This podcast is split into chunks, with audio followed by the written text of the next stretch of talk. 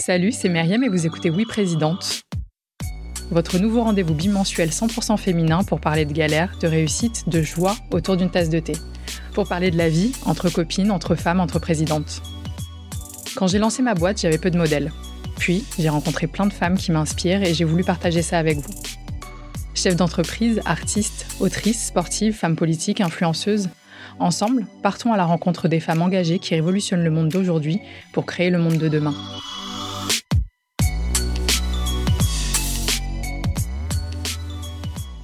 Cette semaine, je suis très heureuse d'aborder un sujet qui me tient particulièrement à cœur, celui de l'art et de la place des femmes dans ce domaine. Pour l'occasion, j'accueille cette semaine Céline Achour, artiste peintre mais aussi street artiste. Céline, bonjour. Bonjour. On, peut dire que vous avez un parcours atypique, mais le terme atypique me, dérange un petit peu aujourd'hui parce que j'ai l'impression que énormément de personnes ont un parcours euh, ciblé comme euh, siglé comme atypique et mm-hmm. en fait c'est juste un parcours de vie. Est-ce que vous pouvez me raconter le vôtre? Alors le mien, ça, a été un, en fait le parcours d'une bonne élève qui, voilà, j'ai passé un bac scientifique. Euh, euh, j'ai fait le choix du bac scientifique non pas pour les sciences, mais parce que mes copains étaient dans ce lycée, que je voulais rester avec mes copains, donc ça s'est fait comme ça. J'ai choisi de faire mes études à Paris, donc j'ai choisi une université qui acceptait les gens qui venaient de province. Je ne dépendais pas de l'Académie de Paris, donc je suis allée à Dauphine faire des études. Euh, j'ai détesté ce que j'ai étudié. J'ai, vraiment pas aimé cette période, mais j'étais à Paris, donc c'était déjà important. Et je, je pensais, enfin, je me fantasmais à faire les beaux-arts après euh, Dauphine. Et ensuite, euh, en réalité, j'ai travaillé, je me suis mariée, j'ai eu des enfants. Et à un moment donné, ben, j'ai fait mon deuil de cette euh, on va dire, de ce fantasme d'être artiste. Et pendant dix ans, je n'ai pas touché un crayon. Et en fait, à 40 ans, je me suis arrêtée de travailler parce que je ne pouvais plus continuer. J'ai travaillé pendant 17 ans dans le monde de la protection sociale, dans un monde très masculin euh, où j'ai fait carrière. Et, euh, et, lorsque je me suis arrêtée, je me suis dit, ben, je vais faire quoi? Et j'ai décidé de reprendre de vraies études, entre guillemets, pour un vrai métier, et c'était l'architecture d'intérieur. Et en fait, à cette occasion, j'ai pris mes premiers cours de dessin, premiers cours de peinture, et donc très très rapidement, ce que je pratiquais en autodidacte avant euh, est devenu euh, le cœur de, voilà, le cœur de ma vie. Et, euh, et j'ai fait, au, au bout de deux trois ans, fait le choix de ne faire que ça. D'accord, donc vous, cette passion pour l'art est quelque chose que vous aviez déjà quand vous étiez plus jeune? Oui, enfin c'était pas pour l'art, c'était pour la pratique artistique parce que j'avais aucune euh, formation euh, en histoire de l'art par exemple, aucune connaissance, je découvrais les choses euh, tout à fait par hasard, mais j'avais une nécessité depuis toujours d'avoir une pratique artistique, une pratique manuelle, pas toujours artistique, ça pouvait être de la couture, ça pouvait être enfin toutes sortes de trucs mais manuels. Et le dessin, le collage ont été mes premières formes de, d'expression artistique. Dans une précédente interview, vous avez euh, parlé du fait que vous, vous pensiez qu'être artiste n'était pas un métier. Mhm. Alors, qu'en est-il aujourd'hui? Alors euh, aujourd'hui, je pense à 100% que c'est un métier, un vrai métier. Je dirais que c'est un métier comme n'importe quel euh, autre entrepreneur en fait, parce que on, on, est amené à faire de la comptabilité, à faire des démarches commerciales, à faire de l'administratif, à produire. Donc oui, c'est un vrai métier. Là où je le voyais pas comme un métier, c'est déjà que je venais pas d'un milieu où le, la pratique artistique était quelque chose de, de, de naturel et encore moins pour gagner sa vie en fait. Et mes premières pratiques artistiques étaient plutôt liées euh, euh, à un besoin d'exprimer des choses, mais pas forcément de les partager. Donc, euh, je montrais pas mon travail. D'ailleurs, peu de gens savaient que je dessinais, peu de gens savaient que, que je produisais des, des objets artistiques, on va dire.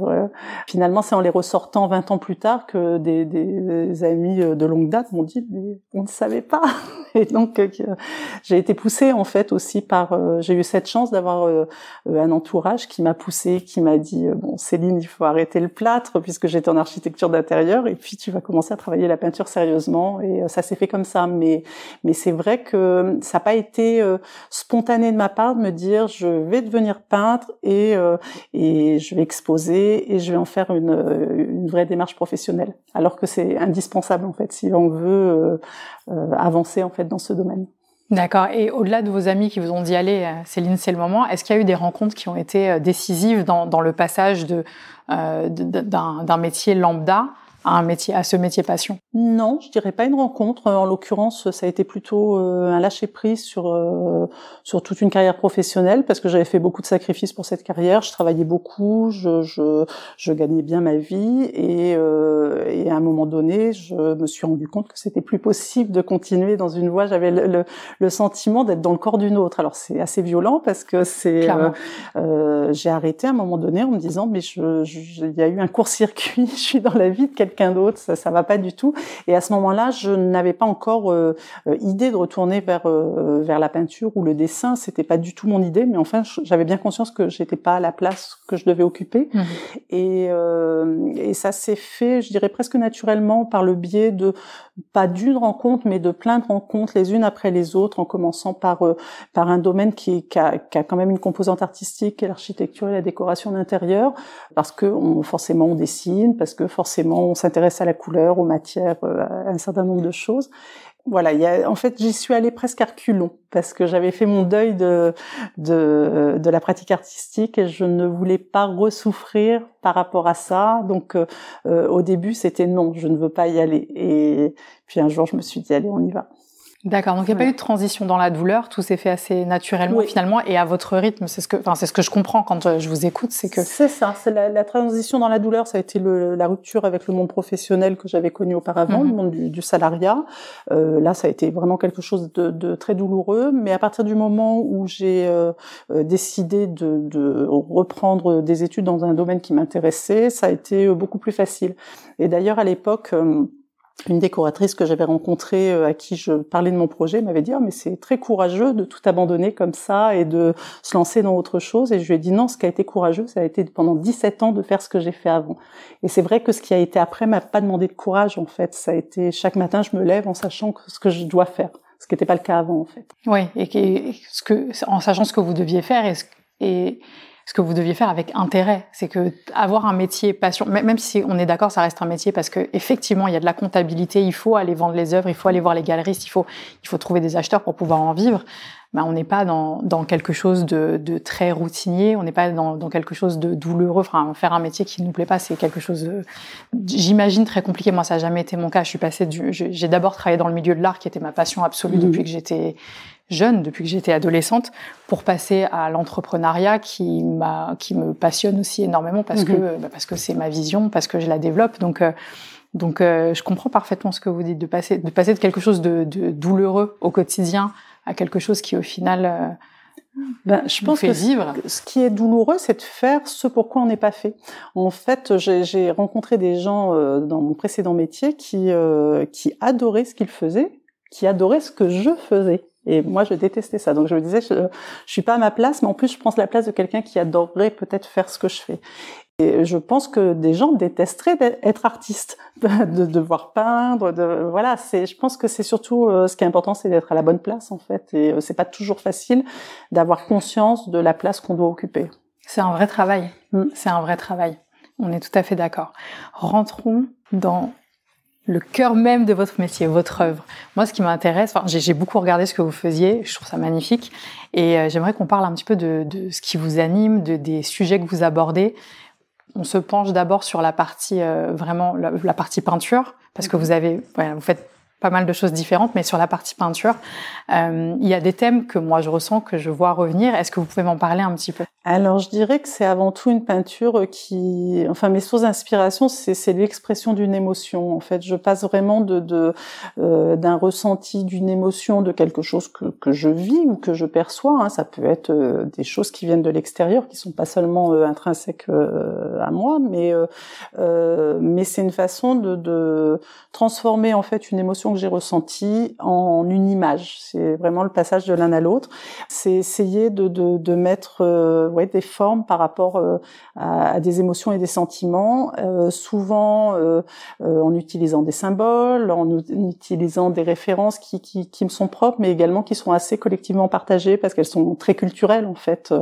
Et ce qui fait que mes tableaux sont souvent compris dans, globalement dans ce que je veux y mettre, même si parfois ils peuvent sembler un peu mystérieux en fait euh, mais euh, pendant très longtemps, j'ai travaillé. Enfin, c'était vraiment beaucoup d'introspection et beaucoup d'expression d'émotions personnelles.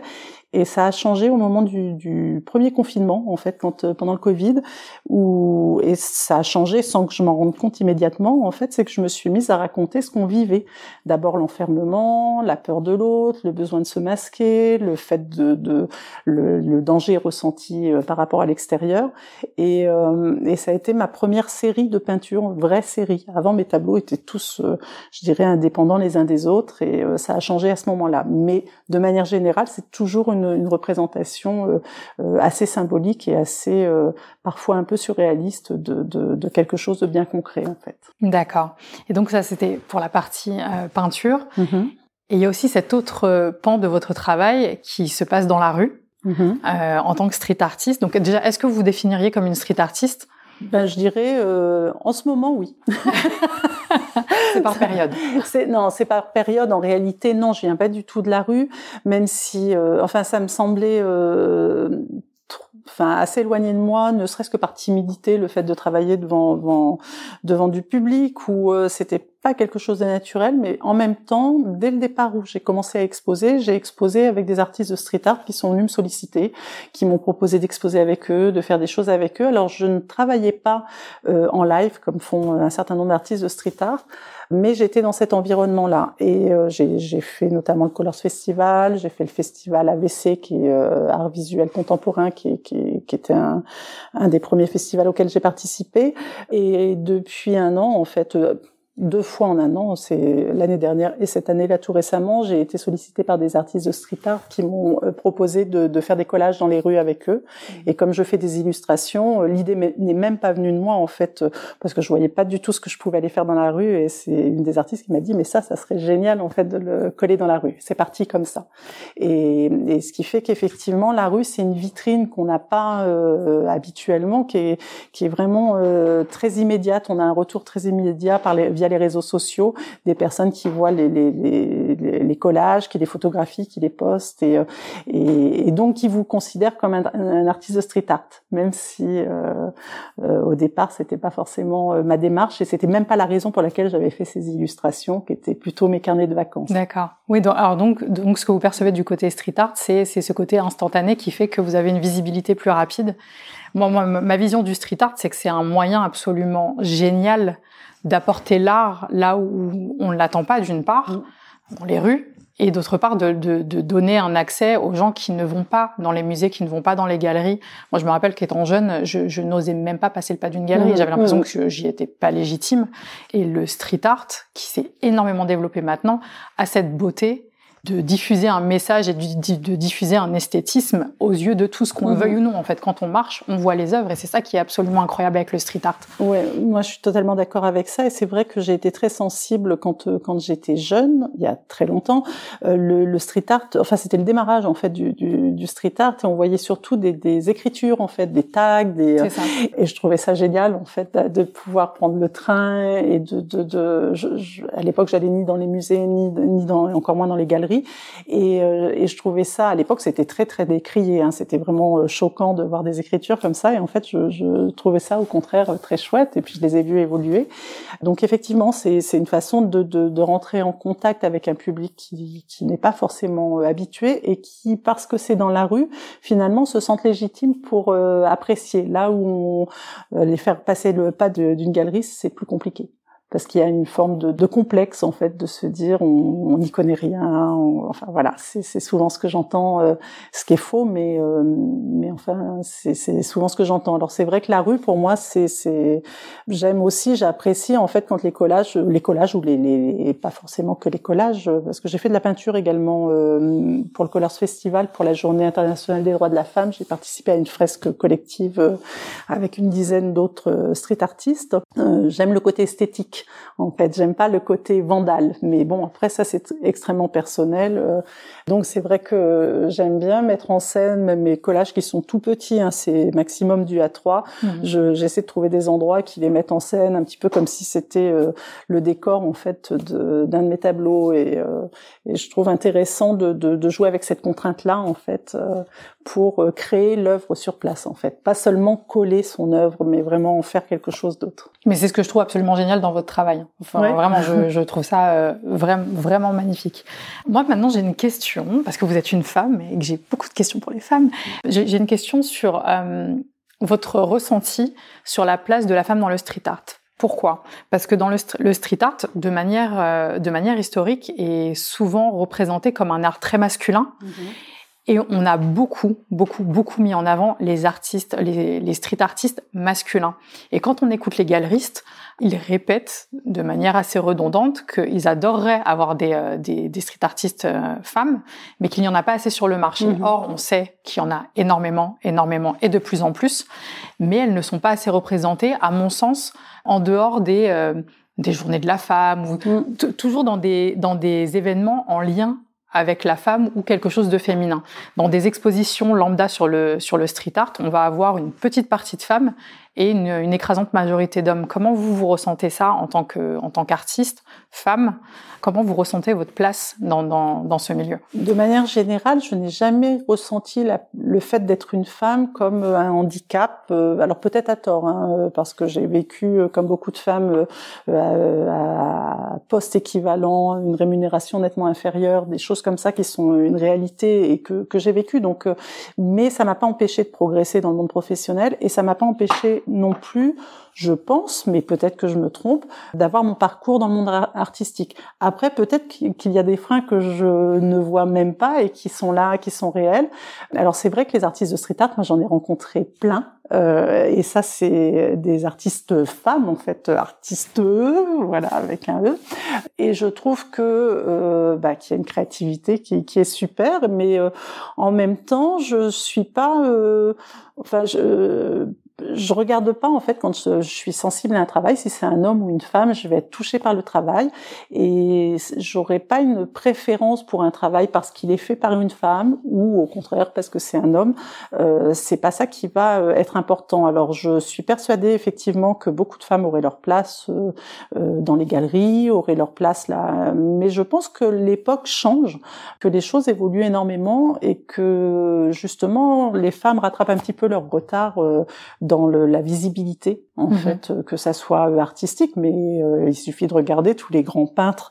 Euh, J'ai pas beaucoup de souvenirs dans l'histoire de l'art de, de, de, femmes artistes peintres très connues. Il y en a quelques-unes, mais il y en a très très peu au final. il y en a très très peu parce qu'elles ont elles, ont été effacées. Elles ont été totalement effacées. Tout à fait. Et, oui. Donc ça, c'est quelque chose qui peut arriver aussi aujourd'hui, mais je pense qu'en tant que, euh, en, je dirais que pour les artistes contemporains qui font leur euh, leur chemin, le questionnement se pose pas comme ça. Alors c'est vrai que ça m'est déjà arrivé de, de euh, alors pour euh, justement la Journée internationale des droits de la femme, d'avoir une intervention dans la rue qui était organisée que autour des, des artistes de street art qui faisaient partie du festival du Colors Festival, mais c'est assez rare en fait finalement qui est que je participe à une exposition où il n'y a pas autant d'hommes que de femmes je me suis jamais sentie dans un milieu euh, spécialement masculin où la, la femme n'avait pas sa place. Donc vous avez l'impression qu'il y a une parité qui se, qui se crée petit à petit et qu'aujourd'hui on arrive à quelque chose d'à peu près égalitaire? Alors je sais pas si c'est égalitaire en réalité, notamment pour, euh, je pense euh, aux jeunes femmes qui font des études d'art. Je sais qu'elles sont euh, majoritaires en fait dans les écoles d'art et puis elles deviennent très vite minoritaires dans, dans la carrière.